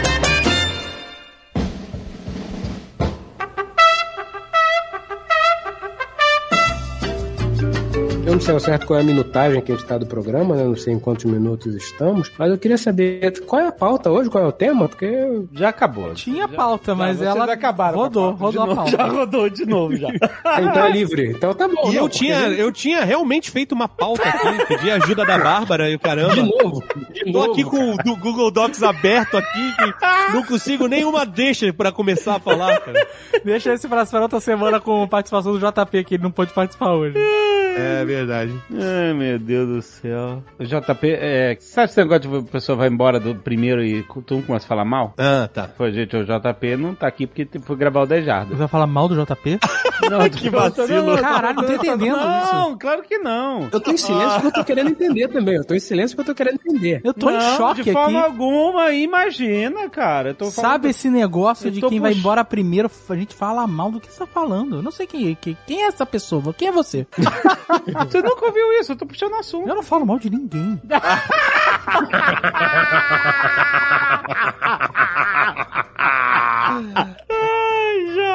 Ai, Jota, caraca, essa é boa. O esporte preferido dele. Teve uma vez que a gente achou que a gente ia ser, ah, morrer numa avalanche, Verdade, não é? verdade, lá A na gente- Itália. ela- aí a gente, a gente tava na montanha lá do Monte Grappa e aí tava com um risco de. Assim, se você subir daqui pra frente, é risco de O avalanche. problema é aí. seu. Não, não, é- problema não é era seu. risco de avalanche. Risco de avalanche era a estrada inteira. o que tava escrito na placa era: daqui pra frente o problema é teu. Exatamente. Ah, italiano, Aqui é né? Europa, exatamente. Subiu, se cair, foda-se. Exato. Aí a gente começou a imaginar o que aconteceria se a gente tivesse fosse soterrado por uma avalanche no carro e aí a gente ia gravar mensagens. Que ninguém sabia onde a gente tava. A gente Não, tá- é As isso, pessoas sabiam que a gente sabia. tava em algum lugar entre Praga e Montegrappa. Num Skoda. A gente ia encontrar o Giuseppe em Bassano. Num Skoda. Aí antes de chegar na cidade, a gente, vamos subir Montegrappa. Só que É, não- porque você podia. É que nem a lógica de ir pra Santos já. Eu vou pro- pela Rio Santos ou eu vou pro, pro- pro São Paulo? Eu vou pela Rio Santos. Era É. lá, a gente vamos pra, pra Montegrappa. Vamos pela estrada normal ou vamos subir o Montegrappa? Não, vamos subir o Montegrappa, É, porra. é, Se é pra ir pra não? Com Montegrappa. emoção ou sem emoção, né? Exato. né? Aí, ah, por exemplo, o Giuseppe sabia que a gente ia chegar e quando chegasse ia mandar mensagem. Ele, mano, quando a gente tava lá, a gente não tinha chegado, então ninguém sabia onde a gente tava. E não tinha sinal nenhum ali em Não cima tinha do sinal do celular. Aí a gente começou a imaginar se a gente fosse sorteado pela neve, a gente ia gravar mensagens no celular para as pessoas que a gente ama e ia ficar lá, os corpos congelados lá com o celular lá. E eu, olha, ele gravou uma mensagem de amor e tal. Aí, logo depois de. Aí a gente começou a pensar as pessoas que a gente ama, que a gente ia dedicar as mensagens e tal. Aí a diversão da viagem foi o Azagal fazer a lista muito mais extensa de pessoas que ele odeia e gravar uma mensagem de ódio pra todas essas pessoas. Contando umas verdades. Era muito grande a lista de ódio mesmo. Aí, aí as pessoas, olha, se você for gravar de verdade, você tem que ter certeza absoluta que você vai morrer. É, porque é queimar a ponte de, de vez, né? exatamente, exatamente. Não, mas tinha mensagem até pra Robert De Niro, que tá fazendo filme merda, Al Pacino.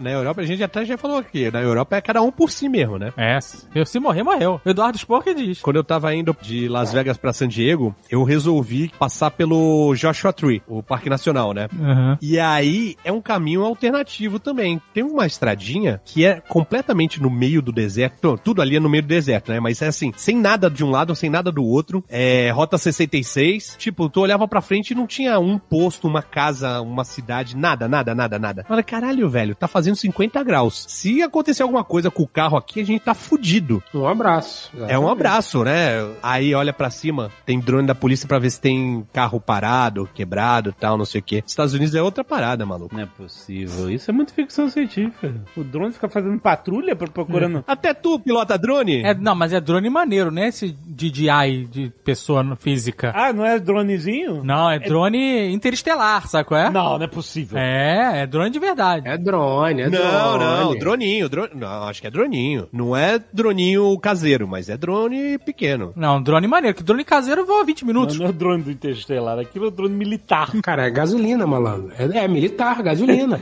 Eu não lembro quando a gente estava lá na beira de San Diego, Tijuana, no muro, que estava escrito essa estrada é monitorada por drones. Vocês Aí, não lembram disso? Tá vendo? É. É, normal. É, agora você mete a cabeça pra fora, você não vê o drone, você só vê uma estrela brilhando no céu e te seguindo. É, cara, não é droninho não, porque inclusive ele fala que limites de velocidade são monitorados ah, de via aérea. Não é possível. Tô te falando, tem placa, porra. Meu irmão, tá escrito na placa. Tá escrito na placa porque, é verdade. O- a beleza da Europa é exatamente isso. A Europa toda, toda, toda. Você atravessou o oceano, você chegou ali naquela grande massa, a África pra cima, Europa, é tudo, tudo. Atravessou. A verdade é a seguinte: só existe placa de não utilizar maquinário pesado sob influência nas Américas. no resto do planeta, foda-se. Quer usar? Foda-se. Na Europa não tem nem corrimão, malandro, tá brincando. Não tem. Corrimão na beira do penhasco. Quer ver? Veja. Foda-se. A gente na Itália, na porra do, do Omo lá, do escadaria inacreditável de íngreme pra subir no, no pico da, da, da negócio da igreja, Jovem Nerd peidando na casa portuguesa e tal. E não- meu amigo, não tinha nada Eu ali, achava cara. que aquele era o dia. Não This tem. Não tem. meu E na. Itália, se morrer, morreu. Não tem rota de fuga. Se tu morrer e infartar lá em cima, eu não sei como é que eles te tiram de lá. Eles botam você pra dentro da parede.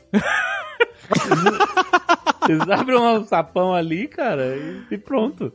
É aquilo que a gente já conversou. Cidades centenárias, milenárias. Já morreu tanta gente, não vai ser você que vai fazer a diferença, né? Exatamente. É o famoso foda-se. Aqui só sobreviveu quem era apto. Essa cidadezinha aqui no início ela tinha 50 mil habitantes. Hoje só tem 5 mil. Funciona bem. Por quê? Porque, entendeu? Foi limando, bicho. Por que, que as cidades europeias não crescem, né? Dois mil anos tem Não cresce, 1.400 habitantes. Não tem proteção, sacou? A natureza cuida, lima sozinha. É como o Eduardo Expor fala mesmo, se morrer, morreu. Eu lembro de uma vez que eu tava com o Dudu no avião, eu tava gordaço, né? E o cinto não fechava do avião. E eu apertando ali, não querendo passar pelo constrangimento de ter que pedir um prolongador de Extensor, cinto, né? né? Extensor. E eu lá deita banco, engole barriga, estica a perna, sabe? qual é? Prende o foro e nada, não conseguia dar aquele o clique, né? A travada. Você Aí Eduardo conseguia até conseguir, né? Nossa. Inserir no início, mas não dava o clique. Aí o Eduardo olha pra mim e fala assim: se morrer, morreu. Ei, Relaxa. melhor, melhor resposta. Teve uma vez que eu fiquei com cagaço dessa parada de não fechar o cinto, mas não foi comigo. Eu tava no Six Flag. Six Flags é o parque de Montanha-Russa nos. Estados Unidos. Isso, é, só tem montanha-russa, só tem bagulho louco. E aí eu fui no Fuga de Krypton. É bom, é legal. É um trenzinho, né? E tem uma torre. Ele não, não, não dá looping, não dá... Ele simplesmente vai, sobe, sei lá, 70, 90 metros. 90 graus, É, 90 graus, sobe, sobe, sobe. sobe e desce. E aí volta de costas. Isso, bota de costas. É, mas aí tem um diferencial que é, quando ele chega lá em cima, no cume, tem o super-homem, não é isso? Tem um super-homem. né? Tem um super-homem com a mãozinha na cintura né? olhando pra Tem, tem. você, aí você tá de costas, né? Aí você desce e aí você costas. começa a descer. Isso. E aí, quando chegou a minha vez, sentei no carrinho, fechei o meu, a minha trava, tal, não sei o quê. E tinha um cara, triple G, tá ligado? E o cara tava lá, sentou de boa, e a parada não fechava. No, aquele que fecha no ombro. E aí tentou uma, tentou duas, tentou três vezes nada. Aí veio o cara pra. Ele vai de pessoa em pessoa pra ver se tá travado, né? Isso. E aí chegou no dele e não tava. Aí o maluco começou a meter o pé no, na trava Caraca! É, eu já passei por isso. e começou a puxar e dando porrada assim, tá ligado? E fazendo uma força. Eu já fechar. passei, eu falei, pode empurrar. E o cara murchando a barriga porque ele queria ir no, no brinquedo, sacou? Nossa, cara. Eu já falei, empurra aí pra fechar. Aí até faz. Tá! Aí fechou. Quebrou a costela. Aí quebrou umas três costelas. Aí o cara testou, viu? Não, pode deixar. Tu pode morrer asfixiado, mas Caralho. cair tu não vai. Demorou uns cinco minutos pra sair a- o brinquedo. E eu já passei pelo de não De- fechar, de ter que sair do brinquedo. Já rolou também, Ah, no passado. Caralho. Hoje em dia, eu não consigo ir em montanha-russa que você vai pendurado, sabe qual é? A invertida. No SeaWorld tem aquela manta que você Aham. vai deitado de barriga, com as pernas em dia, soltas. A gente não consegue montar rosto nenhum. Não, consigo, consigo. Não, tô Montanha-russa de trem, eu vou em qualquer uma. Não, assim, eu não consigo ir no sentido de... de, Não, eu tô de- falando de, de pandemia. né? Não, cara, mas esse programa é temporal, Ah. Jovem.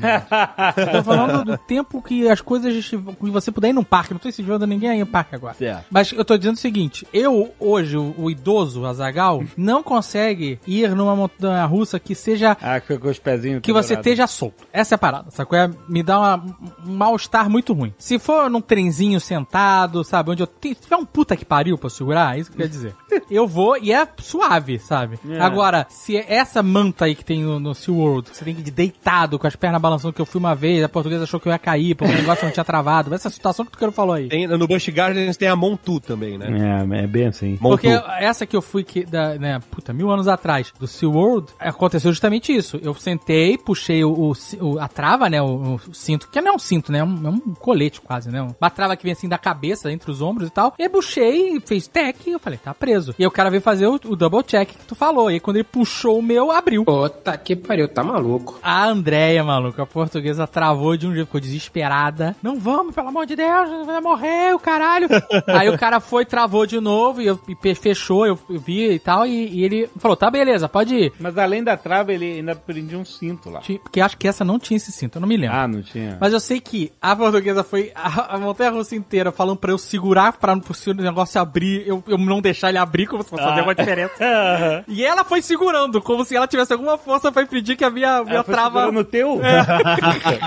e ela pegou trauma, maluco. Nessa mesma levada, a Bárbara, senhora engenheira, ela, quando era criança, foi no Play Center. E aí ela foi na montanha russa. E aí entrou, tal, não sei o quê. Aí tava subindo, a primeira subida, sabe? Tec, tec, tec, tec, tec, tec, tec. Tá subindo. Quando tava chegando lá em cima, parou. E Aham. aí, tipo, o que que aconteceu? Parou. De repente vem um funcionário subindo pelo lado. Aham. Puta merda. Aí tá subindo, subindo, subindo, subindo, subindo. Chegou nela, fechou a, a trava dela. E falou, salvei tua vida. Tava aberta.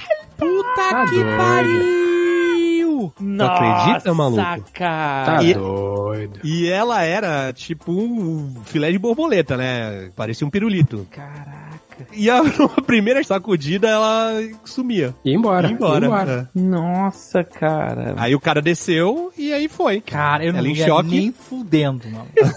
Nossa, cara. Deve ter um monitor ali que mostra, né? As que não estão fechadas e o cara deve ter visto, porque... Porra, mas meu amigo, essa porra tem que mostrar antes de você dar o vai. Não, não, eu sei. Foi tudo errado. Não quando você tá na- no cume pra cair, o cara, ih, peraí, tem um aberto.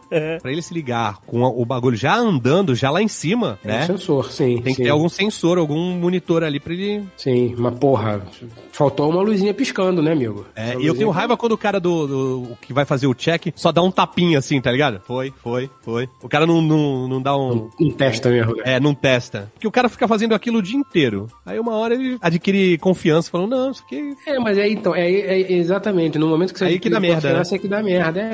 É. Só morre afogado, amigo, quem teoricamente sabe nadar e atravessa a arrebentação. O cara que não sabe fica lá na beirinha. o cara que não sabe fica na beirinha. Ah, não, eu sei nadar, vou porra, pra arrebentação. Se fudeu, não consegue voltar. Agora, montanha russa, eu vou de qualquer tipo de montanha russa, eu adoro. Montanha-russa é invertida, vai de costas, qualquer tipo, eu vou. O que me deixa sinistro mesmo é aqueles brinquedos que você sobe, a parada te.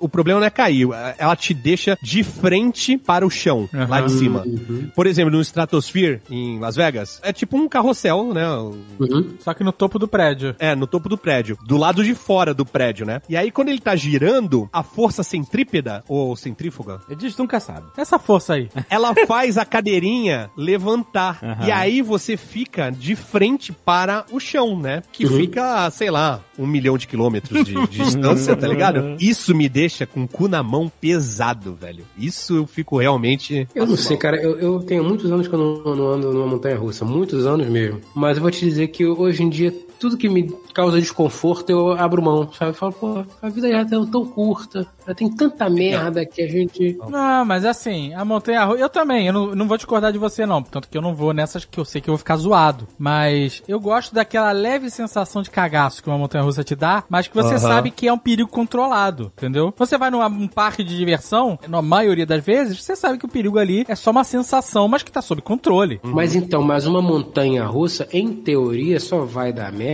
se o carrinho for cuspido. A probabilidade de um carrinho ser cuspido é muito menor do que você tá girando no alto de um prédio, entendeu? Sentado numa cadeirinha que tá presa numa corrente, Não, mas- amigo. Eu não mas sei veja- que você naquela Mas merda veja a, a armadilha da masculinidade frágil, Fred. Eu falei que ia, tá? Uhum. E aí a gente foi lá pro Stratosphere. E aí sobe o elevador. Quando chegou lá em cima, eu vi que tinha bug jump, que tinha outros Uhum. paradas assim. Eu falei, eu pensei aqui quietinho. Eu falei assim, tomara que a Bárbara para não queira ir. Porque, aí aí, eu não preciso falar né? que eu não quero ir nessa merda. Aí ela falou, ai que legal. Aí eu falei, fudeu.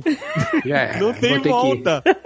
e aí eu fui e, e, velho, eu passei mal, eu, eu me caguei, velho. Eu falei, caralho, essa realmente não é pra mim, não. É, eu, eu- quando eu fui no Stratosphere, Foi desconfortável.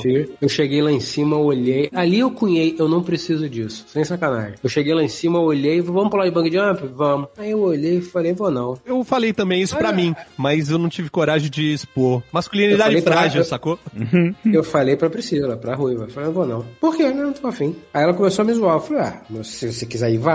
Não é mole, não é fácil, etc e tal. Que você tá me zoando porque eu não quero ir. Vai então. Eu pensando bem, não vou não. Ah. Quer dizer, no meu pode, né? No teu não. Ah. Ali eu cunhei. Eu Falei, não vou. Sabe, eu, eu gosto da sensação também de um, de um, de um micro perigo, mas.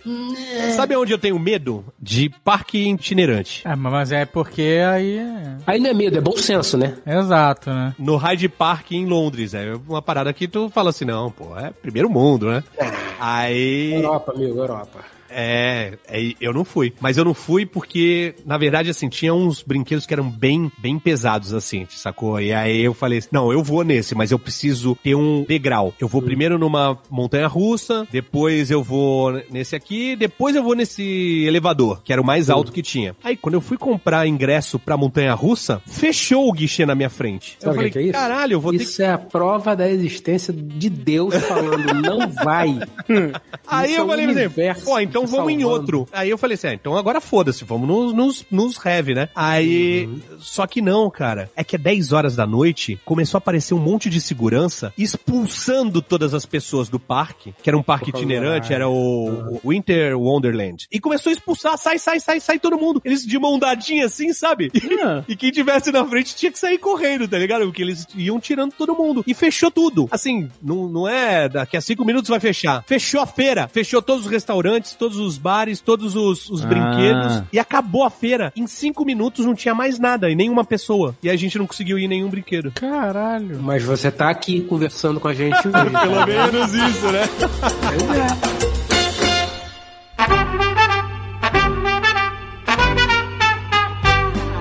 Fred, você não tem medo de encarar essa gororoba que você toma aí de noite? O que, que tem nessa gororoba aí que você tá tomando da Matrix? É Matrix. proteína, proteína pura, proteína sólida. Mas o que, não, o que que é proteína pura? Não, Proteína sólida é foda, proteína em pó. é uma, um pote de plástico daquele do tamanho de um tonel de cerveja? que Você tem? É um copo. Ah, não, você tá falando do pó em si? É, você bota o pó no... Como é que é a parada? Você bota o pó... Ele quer saber se você compra comida em galão. Isso. Ah, sim, não, você tem embalagens de vários tamanhos, né? Tem pacotinhos de 100 gramas que vendem nos Estados Unidos, não vendem no Brasil. Tem de meio quilo, tem de um quilo, um quilo e meio, dois, qui- dois quilos e meio, se eu não me engano. Mas aí você mistura com o quê? Ou com água ou com leite. Eu prefiro misturar com água. Não, não gosto, com leite fica muito doce. Caralho, Fred, não, não possível, cara. Só isso? Não tem mais nada? Isso é o seu jantar? Esse é o meu jantar. Todos os dias? Tem dias que eu tomo um shake com leite, mas aí não é proteína pura, é um shake da linha, que é bem gostoso, inclusive. Não, bem gostoso. não. Eu vou falar negócio. Bem gostoso é o milkshake do Gordon. Porra, que Seven saudade, Kings. maluco. Que, ma- que saudade, milkshake do Gordon, três e meia da manhã. Bem gostoso é, é um, é um rei número 5 na Seven Kings, com a batata frita maravilhosa. Você não pode tomar sopa? Uma Porra, sopa? mas o que você tá falando isso como se fosse bom. Ah, sopa é. É. bom, sopa é bom. Dependendo da sopa é bom, porra. Ah, tá, as pessoas me perguntam. Ah, só- sopa sabe é quando o sopa é bom? Eu vou falar pra vocês. A sopa é bom quando você pode comer outra coisa também. Exatamente, porque uma sopa pura é uma merda. Ah, não, tudo bem, tudo bem. Sopa é bom quando você pode comer uma torradinha, você tá É. tomando um vinho, depois vai comer um pudim. Aí ele é ótimo. E... Ah, não, não, não. é, comer só a sopa também é bom. Você pegar uma sopa de ervilha caprichada com paio, com bacon, com Ah, bom, costelinha. porra, foda-se, né? Porra, é uma sopa do caralho, tá ligado? É boa pra cacete. O cara pôde sopa de ervilha pra feijoada em dois segundos. Ou É uma, uma feijoada verde essa merda. é, é, é, fica mó bom, cara. Fica mó bom. Fica, fica E- bom pra caralho. Todo sábado eu tô comendo agora uma sopa de feijão que é maravilhosa. Vem com arroz, aí você bota e vem orelha, rabo, paio, e tem couve, Foi difícil. tem Gulash, couve. é bom, porra. Só que Tem você come no prato raso. É um outro tipo de sopa. Mas é, olha, é uma beleza. E é líquido. Você olha ali, é um, é um, é um negócio líquido. Ele parece líquido. Mas aí você bota o arroz. O arroz é o pote. Entendeu? E você come o pote. Gulash é bom pra caramba também, porra. É sopa. É, cara, Alexandre, tudo é uma questão de hábito, entendeu? Tudo é uma questão de hábito. Não, não é possível. É possível sim, cara, é possível. Eu sempre, as pessoas me perguntam assim, sopa é janta? Eu falo, não. Não, só planejando. Ah, eu, eu, eu discordo, eu discordo. Eu discordo. Quando você bota paio, salame... É, mas é sopa. Foda-se, não, é, é um É que, cozido. sabe, o que é? quando eu falo assim, a sopa é janta? Não, porque associa a canja do hospital. É claro, Aquela mas sem sopa é gosto. assim. É porque é muito líquido, depende. O Não, eu- Fred está tomando de janta Eu um copo de pó com água e gelo pra ele ter o que mastigar, amigo. Nesse caso, sopa é janta. Isso, nesse é ca- isso que eu tô Nesse caso, chegar, sopa é isso. banquete. É isso, eu tô querendo chegar nisso. Tipo, Fred, sopa, tu pode fazer uma parada saudável. É sopa de legume, maneira, com milho e, e uma, cenourinha e... Com enfim. milho? Pra que você vai botar milho? Eu comi vai cagar automaticamente. Igual. Não. É pra Sopa- você ter o que não, não, mastigar na sopa- sopa. O milho é pra você ter o que mastigar Não, não, na não. sopa. eu faço sopa aqui de vez em quando. Sopa de mandioquinha. Não, mas é pra não ficar só líquido. Não, então, você mandioquinha, cenoura, tomate. Então, mas com os pedaços, né? Com os pedaços. Tem uns pedacinhos, isso. Isso, é isso Só falando de sopa agora, dá vontade de comer um caldo verde. Puta, caldo verde é bom pra Então, caramba. Porra, olha aí, é sopa. vontade caldo agora verde é de um sopa. caldinho de feijão, mais, na- mais pelo, pelo torresmo do que pelo caldinho de feijão. Mas então, não é Por sopa, que sabe por quê? Porra, já virou comida de novo essa merda, né, cara? não tem como, cara. Gordo é foda. Não, a gente tá discutindo a nomenclatura do alimento. É, O que eu tô dizendo é o seguinte: nenhuma dessas que a gente tá falando se autodenominam sopa, porque até elas têm preconceito. É creme, caldo, né? Exato! Ah! Caldo verde, creme de cebola, feijoada. É nada disso. nada disso é sopa. Mas, não, sopa de ervilha é sopa de ervilha. Mas a tua sopa de ervilha leva costela. Porra! É saber fazer. saber fazer. Então, esse negócio de café da manhã, de tomar jantar, né? O líquido e tal, e coisa e tal. Alexandre, isso não é, não é pro resto da vida, tá? Eu posso, em algumas refeições, comer normalmente. Esse fim de semana eu comi feijoada. Eu me dei Pô, o luxo deu até um- de um comer no- feijoada. Deu até um quentinho no coração quando tu Deu falou. um quentinho no coração. que a gente chegou à conclusão que é sopa, né? É sopa. Já viu como vem a feijoada pra mesa? É, é. Esse sábado eu comi até uma sopa. Uma sopa. Eu pedi uma feijoada do Batiste. Ó, que loucura. Ó. Né? Bom, cara, bom pra caralho. Esse feijoada. Eu não gosto da carne de feijoada. E eu comia todas as carnes. Você não gosta da carne Peraí. de feijoada? Peraí, peraí, Não, não. cara aí, Não é peraí. Vai, eu vou embora. então o que, que você gosta da feijoada? Fecha, fecha a conta. Fecha, fecha. Não, não Peraí, sou fã. carne Eu gosto do gosto do feijão com as carnes. Não, não, não, não. Que vem com o gosto da carne. Tu não gosta de carne seca? Carne seca não. Peraí, você gosta do gosto da carne. Orelha, rabo, pé, nada mas você disso. não gosta da carne não fe- na feijoada? Nunca Eu fui entendo. muito fã, entendeu? Eu como um pedacinho ou outro. Como assim? Qual é o sentido disso? O cara- Então, o Fe- pro Fred, literalmente, feijoada é, É uma sopa. Uma sopa. uma sopinha. Olha só. Sopola, sopola, entendeu? Enfim, o, o ponto que eu quero É chegar tipo é o uma seguinte. canja, né? Porque canja vai arroz também. É tipo uma canjola, Olha. exatamente. Nada, olha, o É cara tipo uma que canja, vai... exatamente. Feijoada pro Fred é canja. Não é canja de galinha, é canja de boi, né, cara? Praticamente. Canja de porco, né? De porco, é. Canja de porco. Hoje eu vou comer o canja de porco e vou... vou jogar um torresmo pra dar um croque em cima. Exato. Mas foi isso mesmo que eu fiz. Porque a feijoada tava excelente, talvez a melhor feijoada que eu tenha comido na minha vida. Porém, entretanto, todavia. Do Batiste? É bom assim mesmo? Bati- Bom, bom Olha. pra caralho, bom pra caralho. E é barato, cara, não é um troço caro, não. Pera aí, calma, calma. Bom pra caralho é o cara que de segunda a sexta tá chupando um, gelo de whey com água. Então, o bom pra caralho talvez não seja, né? O parâmetro é, foi é, pra é, casa do caralho. Exatamente. Eu talvez não seja parâmetro pra paladar hoje em dia. Tem um ponto aí.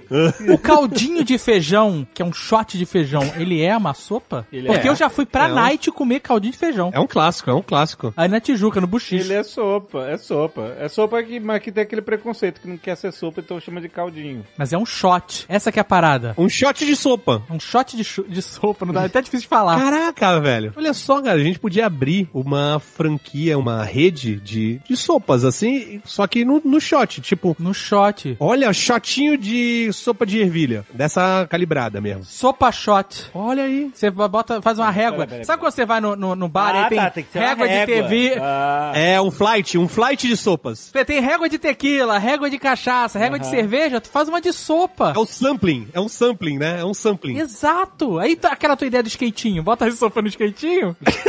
Empurra no, no- no balcão, né? Vrum. Ah, você já contou essa ideia do seu restaurante antes da Seven King? Acho que não, né? Vale contar ou você vai estragar uma ideia que você ainda vai usar? Não, vale. Eu contei pro Fred. O cara não vai abrir a hamburgueria com o nome Hot Dog. era aí, essa, essa era a ideia espetacular do Tuca. Eu já tinha tido a ideia de Seven Kings é, muito tempo atrás, quando eu ia abrir, mas era um, um bar-restaurante, assim. Ia ter comidas típicas de vários países e tal. Mas aí veio a recessão e eu preferi não, não dar esse passo. E aí ficou lá adormecida essa ideia. Quando foi abrir a hamburgueria, eu pensei numa, numa outra ideia. Ser temático de skate. Olha que ideia. Deixa o cara. A ideia tinha pontos positivos. Tinha, tinha, pô. a- os bancos feitos de shape. Era legal, era legal. É, tinha várias coisas feitas de skate que eram foda. E aí, tem um, tem um filme que chama Os Reis de Dogtown. Não sei se vocês já viram. Conta a história do profissionalismo do skate, que é o Stacy Peralta. Mas o que que é Dogtown pro mundo do skate? Então, o Stacy Peralta e os amigos dele, o Alba, os outros caras que começaram a ser profissionais de skate, eles viviam ali entre Santa Mônica e Venice Beach. Esse lugar chamava Dogtown. Por isso eles são os, os reis de Dogtown no, no filme, sacou? Beleza. E aí, é tipo a meca do skate. É onde nasceu o skate profissional. Antes disso, eles só invadiam as casas e surfavam dentro das piscinas. Aham. Aí eu falei, pô, vamos chamar de Dogtown. Uma hamburgueria. Aí todo mundo, ah, não, beleza. Hamburgueria, Dogtown. Dogtown. Hambúrguer. Tanto que é o- a, a razão social da empresa é Dogtown até hoje, né? Da, da Seven Kings? É. Ah, mas é beleza. A razão social, você faz o que você quiser, mas... A nossa é Pazos e Otônio. é muito merda. Advogado. É, exato, mas advogado. Os Iotones a- associados. Mas aí... É, aí, num dia a gente encontrou com o Azagal e o Jovem Nerd e tal, não sei o que, e falamos do nome. E aí o, o Jovem Nerd, mas, cara, mas não vão confundir com hot dog? Você chamar Dogtown? aí eu falei, ah, acho que não, né? Será que vão? O restaurante é do Dogtown. Hambúrguer. Aí, aí eu, eu falei, não, acho que não. É conhecido até Dogtown. aí beleza. Aí ele chegou e mandou pra Agatha, né? Um restaurante chamado Dogtown, serve o quê? Aí ela, hot dog. Da hora. Aí ele me mostrou. Aí eu falei, olha, pra ser sincero, eu sou um pouco teimoso. Você não é a primeira pessoa que falou isso, tá ligado? Mas você foi a pessoa que me convenceu. Talvez não seja uma boa ideia chamar de Dogtown. Aí eu falei, ó, podemos usar aqui a minha antiga ideia aqui de Seven Tá Kings. vendo? Deu tudo certo. Mas ó, o Azagal era contra a Seven Kings. Ah, é? Foi, quando eu falei, a primeira pergunta falou assim, ah é? E esses reis comiam hambúrguer, por acaso? O que, que tem a ver com hambúrguer? Caralho, meus amigos. Ué, a gente tem que estressar a ideia, porra. Mas depois ele gostou. Depois o cara me convenceu, entendeu? Eu não, eu não investi um centavo, então eu não, eu não precisava de ser convencido nem porra nenhuma. Mas, mas e depois ele teve o storytelling de cada rei ser um hambúrguer, É, ter os legal. hambúrgueres plebeus Você e tal. E isso, puta, eu achei maneiríssimo. É, bom. E a ideia de ser um, um restaurante temático, com decoração, isso tudo fez bastante sentido. O que era algo legal que eu gostava na ideia do Dogtown, apesar de ser hambúrguer, que era toda essa temática skate. Eu nem sou o cara do skate e tal, mas eu achei maneira as ideias. Não, e tinha a ver com o Santos, né, cara? Pois é. Chorão, né? Vou de skate. Mas aí tinha skatinho de dedo, ia ter isso? Não, ia ter os bancos, iam ser com shape de skate. Ia ter aqueles mini skatinho. E aí ia vir a régua de cerveja no skatinho, sabe qual é? Ah. Em Venice tem um, um bar, um bar de cerveja mesmo, assim, sabe? O Tucano tem hamburgueria, mas o sonho dele é fazer uma cervejaria, um bar de cerveja. Não, não eu nem tenho mais, não. Mas esse bar, ele é meio temático também de skate, né? Por causa de Venice e tal. O flight de cervejas, quando você pede lá cinco cervejas diferentes, vem os copinhos, é um skatinho e o shape do skatinho, né? A, parte de madeira, ele tem um cerrado com um serra-copo, umas bolinhas, né? Uns círculos, onde o copinho vem ah, encaixado. Então você chega... maneiro. É, ele, o cara bota um skate na tua mesa, tá ligado? Pô, eu achei essa ideia maneiríssima. É, mas é um skate mesmo, um skateão. Um skatinho, tem uns skates que ah, são não, pequenos. skatinho. Ah, tá. De, sei lá, dois palmos o skate. Tem uns skates de plástico assim, não tem? O nome é, Tem, inclusive, tem. é skatinho. A gente chama ele de mini furioso, mas é skatinho. Você sabe que esse negócio do skate de dedo é um, é um trend, é uma parada. Mas, Mas skate de Mas dedo é uma juntar um parada monte que de puta gente. que pariu, né, amigo? Você tinha que ter o skate de dedo. mas ia ter um monte de gente de skate de dedo lá brincando e, e sem consumir, certeza. Aí não pode, aí não pode. Pode, é que nem ter tem lugar. campeonato de air guitar numa loja de instrumentos musicais. Não funciona. é contraproducente. Cara, é guitar. Ai, meu Deus. Cara, por que isso? Por que não, Jovem Nerd? Eu, eu acho que chega um momento que a, a monotonia, ela gera essas coisas. Eles não falam que hoje em dia as pessoas sofrem de microtédio. Que isso? É uma condição. Microtédio? É. O que, que é o microté? Vamos lá. Não é possível. Todos nós... Todos, Todos nós não. Eu não tenho tempo pra isso. Você, É isso que eu pensei aqui. Eu tenho tempo na minha vida pra me ter você microtédio. sofre de microtédio. Vamos eu lá. sofro, todos nós sofremos. Caraca, você tá me diagnosticando agora, doutor Jovem Nerd. eu sofria de siso podre, era esse o meu sofrimento. Não, não, não, não. Microtédio é o seguinte. Hum, vamos lá. Você está sentado numa situação qualquer social. Aí Ok. o microtédio bate e aí o que, que você faz? Mete a mão no bolso e pega o celular. Mas isso, existe é- sempre. Não, isso é a gente tentando fugir do microtédio. A gente não pode ficar cinco segundos. Isso é a gente tentando fugir daquela situação merda que Não. você se meteu, que a sua esposa queria que você fosse naquela festa familiar e você disse que eu não queria ir, mas você vai porque você não quer arrumar um problema maior, entendeu? Nossa, essa situação é realmente muito específica, Fred. Mas é que marcou a vida dele, né? Marcou, marcou. Que acontece pelo menos uma vez a cada semestre. Às vezes duas vezes. Mas você tá dizendo que o air guitar é um microtédio? Não é. É outro Não, lance o air o, guitar. o air guitar, eu acho que é uma daquelas paradas que, tipo assim, galera, chegamos no máximo de coisas maneiras que a gente inventou e isso já não tá suprindo mais. Tipo droga mesmo. Qual é o próximo passo? Aí a galera, vamos fazer uma coisa muito louca. Vamos fingir que a gente tá tocando guitarra. Ué, mas quando você joga. Tocar! Não, é- isso é uma afronta maior do que a porra do karaokê. Não, não, não, você tá misturando as coisas. Karaokê não tem afronta nenhuma. Presta Ah, atenção. antes do Tucano defender o karaokê, eu vou perguntar um negócio pro Jovem Nerd. Tu já jogou Rock Band? Claro! É E outra você- parada. Não é a guitarra. Não é você mesma tá. Não, brincando de, e é fingindo uma que tá tocando guitarra. É uma simulação. Que? Tem botão na guitarra!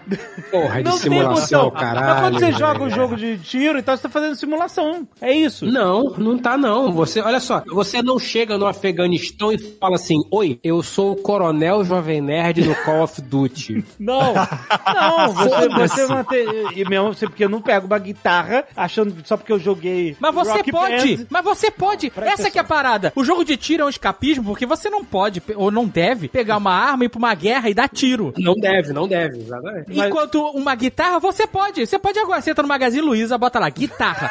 Aí você compra, Parabéns. chega na sua casa, você vai no Music Dot, e aí você bota aulas de guitarra e você aprende a tocar. Eu sei que você pode fazer isso. Você não precisa jogar o jogo de Não, guitarra, mas você nem não tá fazer air guitar. Você não tá entendendo. Tem um episódio de E South ainda- Park que a molecada tá jogando rock band e tal, guitar band, e aí o pai do Stan chega e fala assim: Ah, vocês estão nessa febre da guitarra? Eu sempre toquei guitarra. Aí ele vai no quarto dele, acha a guitarra dele, liga o amplificador e começa a tocar guitarra realmente. E os caras falam: Nossa, que tiozão, que coisa velha. Que coisa escrota tocar guitarra. Legal é tocar guitarra no videogame. Então, mas no videogame é pra quem não toca. É que nem você dirigir um, um carro de Fórmula 1 Então, peraí, você no, não. no, no videogame. Se você, você não tem moral, zero moral. Você não pode falar mal do air guitar. Não pode. Você não tem envergadura moral para falar mal. Não, Não faz tem. sentido. O air guitar, você não tá nem fazendo. Porque quando você tá jogando rock band, você tá apertando o botão, você tá sincronizando com a tela, você tá fazendo uma atividade. Não é, mas não é tocar guitarra. Air guitarra Não é é atividade. tocar, mas eu não tô falando que é tocar. Mas se fosse o air guitar, não tem nem atividade. O air guitar tá é que nem dançar. É que nem dançar. Você dança, você faz o que você quiser. Pula da pirueta, rebola e faz o que você quiser. Air guitar é a dança fingindo que tá tocando guitarra. Você não tem moral pra falar. Se você joga videogame e você Não é finge mesma fazer coisa. uma coisa, Não é a você simula a realidade. Então, cara, mas você. Você toca rock band, se você fica na bateria dos Beatles lá, na guitarrinha do Paul McCartney, apertando o botão, fingindo que é o Ah, Guitar Hero, É, porque você tá apertando o botão. Você, tá, você tá- não você tem tá- moral pra falar mal de karaokê, nem com- de air guitar, nem de skate de dedo, nem de porra nenhuma. Eu não entendi qual é a ligação com o karaokê. Porque o karaokê, você está, pelo menos, cantando, está botando... Não, pelo menos não. Você está realmente cantando. É, não deveria, mas está. Está Não, por que que assassinando uma tá? música. Está assassinando uma música, mas Não está necessariamente. exatamente, é isso que está acontecendo. exatamente. Não, não necessariamente. Não, não, assim, não, não é que eu tô falando que eu não vou julgar. Você está lá, você está bêbado, e aí eu consigo compreender por que, que as pessoas gostam de karaokê. Realmente, aí você acha que você tá arrebentando. É pré-requisito, é pré-requisito. Você só vai pro karaokê bêbado, senão você não vai. Então, o air guitar, ele... Tem ele- bafômetro na porta do karaokê agora. É, é pra saber se você pode entrar ou não. Fala, amigo, você tá sóbrio demais. Não dá ainda para você. Exato, não entre, exatamente, o que faz todo sentido. Ah, mas então, as pessoas do guitar estão bêbadas também? não sei, não me interessa, deixa o cara. às vezes sim, às vezes não, não sei. Ah, ambiente de música é ambiente de drogas, né, cara? Exato. E eu não aceito crítica a nenhuma simulação se você é um simulador. E você é um simulador porque tem coisas que você não precisa simular. Você, quando, por exemplo, eu entendo quando o cara gosta de jogar Airsoft, como a gente jogou, e o senhor K joga. Agora não mais por conta da pandemia, mas jogava bastante. Tem o kit palhaço completo. Aham. Total. Até alguns kit de palhaço completo, alguns. Carequinha, Arrelia, Bozo. hoje eu vou É o de, circo hoje eu inteiro, vou de amigo. Arrelia, maluco. É, é o circo inteiro, é o circo inteiro. Por quê? Porque a gente é muito influenciado por Hollywood, a gente vê filme de ação, a gente acha maneiro pra caramba. É. A gente quer tentar viver isso de alguma forma. Ninguém quer ir se alistar na legião estrangeira pra viver essa Exatamente. merda. Não, não. Né? Então a gente simula, a gente faz o kit palhaço completo e brinca disso no Airsoft ou no videogame, beleza. É. Porque você não pode chegar lá. Você até pode, mas aí você tá arriscando sua vida de verdade. Você até pode, mas se der certo, ok. Se der errado, só dá errado uma vez. Melhor não. Não tem certo quando você vai pra guerra. Você tem tá sempre errado. É, é, provavelmente não vai dar certo. Você vai sempre se fuder, voltando ou não da guerra, você se fudeu. Essa é a verdade. Agora, Exato. quando você tem atividades mundanas, esse outro dia no Nerd Player, mesmo, a gente jogou o jogo de consertar computador. É Caralho, né? inacreditável isso, cara. Eu não consigo, eu não sei se as pessoas assistiram. Se se assistiram, é pena. É pena, porque assim, não é possível, cara. Não foi, foi horrível, cara. A gente vai fazer isso agora. Tu era o cara da TI, sério, meu? Era, exatamente. Me creram? Mas eu, eu não preciso fazer no computador. Posso botar o computador na mesa, abrir, limpar, soprar, tocar peça, fazer upgrade. Vocês estão tratando apenas como simulações, né? O que divide talvez não seja apenas a simulação, e sim se levar a sério. Como assim? Hum, levar o air guitar a sério. É legal você ir num airsoft, num paintball. É maneiro. Agora, quando o cara acha que ele é o Rambo. Aí é por quê? triste. é Porque triste. ele tem o kit palhaço completo. Aí não, aí não. Ele acha que ele é fudidão, porque É ele é o do, triste, é. Airsoft. Aí é triste. O cara fazer air guitar é uma parada ok. É a simulação dele sozinho e tal. É uma dança, né? Como se diz. É, uma dança. Eu tô carando por aí, beleza. the rolled it Air Guitar Contest. Tem campeonato, cara. É, aí o cara, ó, eu, eu tô lendo uma, uma, uma notícia aqui. Francês vence campeonato de air guitar na Finlândia. O cara saiu da França pra ir na Finlândia concorrer com um monte de maluco no eu tô campeonato falando. de air guitar, velho. Isso realmente é meio, meio trash, cara. Aí eu me pergunto o seguinte, ele bota esse troféu, deve ter um troféu provavelmente, na parede. Não existe o troféu, ele finge que levanta, sacou? Puta que pariu. faz, o pior é que faz sentido. Cara, é troféu.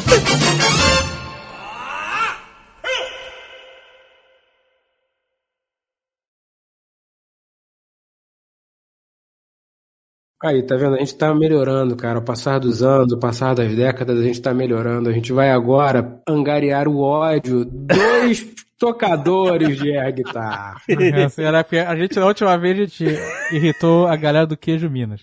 Exatamente. né? E agora. Eu gosto de queijo A, Minas. máfia, a galera falando que a gente não sabe o que é queijo Minas. Agora vai ser a galera do air guitar. Vai ver o Eng, vai ver o Avatar fazendo air guitar pra cima da gente. Encontrando os elementos da música. Este Nerdcast foi editado por Radiofobia, podcast e multimídia.